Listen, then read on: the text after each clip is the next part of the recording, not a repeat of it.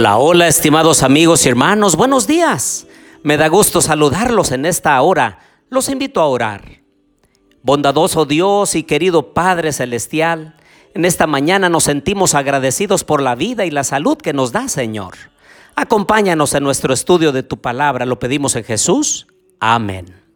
Bien, les doy la bienvenida a nuestro estudio y reflexión de Mateo capítulo 20. Les habla su amigo y hermano Marcelo Ordóñez desde el puerto de Veracruz, México. Espero que al escuchar este audio ustedes ya hayan leído el capítulo 20 de Mateo. Quiero resaltar en este capítulo uno de los principios más grandes del reino de Dios.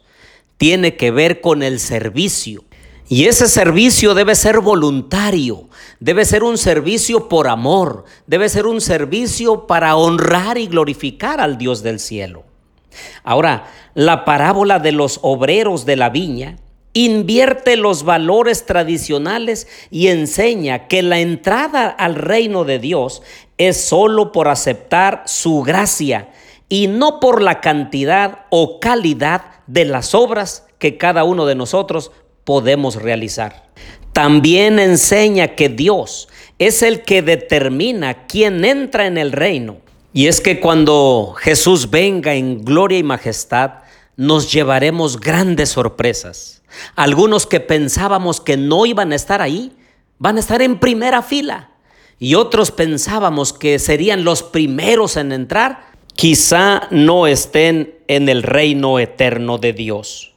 Ahora el versículo 17 al 19 es muy importante, porque a estas alturas del ministerio de Jesús, después de haber llamado a sus doce discípulos y habiendo estado con Jesús durante tres años y medio, visto milagros, ahora es la tercera vez que Jesús les dice, el Hijo del Hombre será entregado a los principales sacerdotes y a los escribas, lo condenarán a muerte y lo entregarán a los gentiles para que se burlen de él, lo azoten y lo crucifiquen, pero al tercer día resucitará. En estos momentos Jesús necesitaba apoyo moral, pero resulta que ellos, sus discípulos, estaban más preocupados por las cosas materiales y pasajeras de este mundo y dejaron a un lado lo más importante, lo espiritual. Porque resulta que dos de sus discípulos llamaron a la madre y le dijeron, mamá, ve y dile a Jesús que uno de nosotros esté a la derecha y el otro a la izquierda. Y la mamá fue y le hizo la petición a Jesús.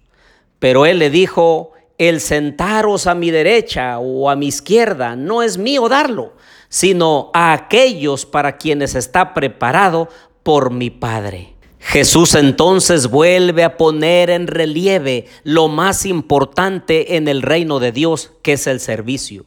Y dice el versículo 25, entonces Jesús llamándolos dijo, sabéis que los gobernantes de las naciones se enseñorean de ellas, y los que son grandes ejercen sobre ellas potestad, pero entre vosotros no será así, sino el que quiera hacerse grande entre vosotros será vuestro servidor, y el que quiera ser el primero entre vosotros será vuestro siervo como el Hijo del Hombre, que no vino para ser servido, sino para servir.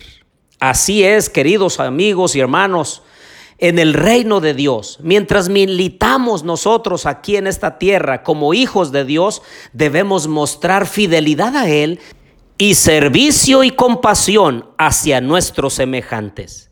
Bien dijo Jesús que la verdadera religión pura y sin mancha delante de Dios es esta, Santiago 1:27, visitar a los huérfanos y a las viudas en sus tribulaciones y guardarse sin mancha en este mundo.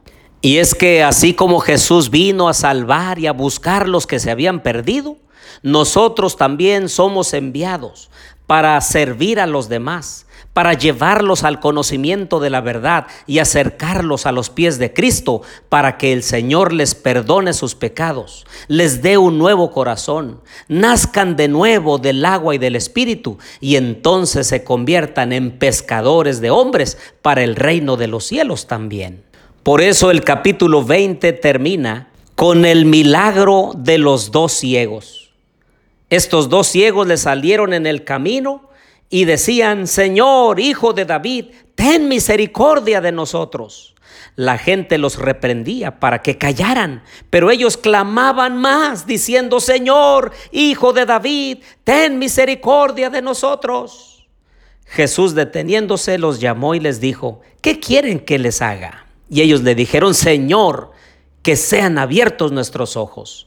Entonces Jesús, sintiendo compasión, les tocó los ojos y enseguida recibieron la vista y lo siguieron.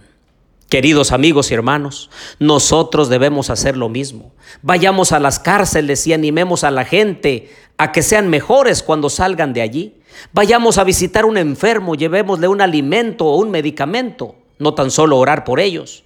Vayamos con las viudas, con los enfermos, con los menesterosos, con los pobres, con los necesitados. Debemos practicar el principio más grande del reino de Dios, que es el servicio y la compasión por los dolientes. Dejemos de buscar lo nuestro en forma egoísta y busquemos el beneficio de los demás. Mientras lo hagamos así, el Señor nos dará un gozo duradero, una alegría verdadera y una paz que solamente viene del cielo. Oremos, querido Dios y bondadoso Padre. Ayúdanos, Señor, a ser fieles a ti. Ayúdanos, Señor, a hacer tu voluntad. Ayúdanos a ser tus portavoces. Ayúdanos a ser tus fieles representantes en esta tierra, mostrando amor, compasión al necesitado. Bendice a mis amigos y hermanos en este día. Ayúdalos en sus actividades, porque te lo pedimos en el nombre de Jesús. Amén.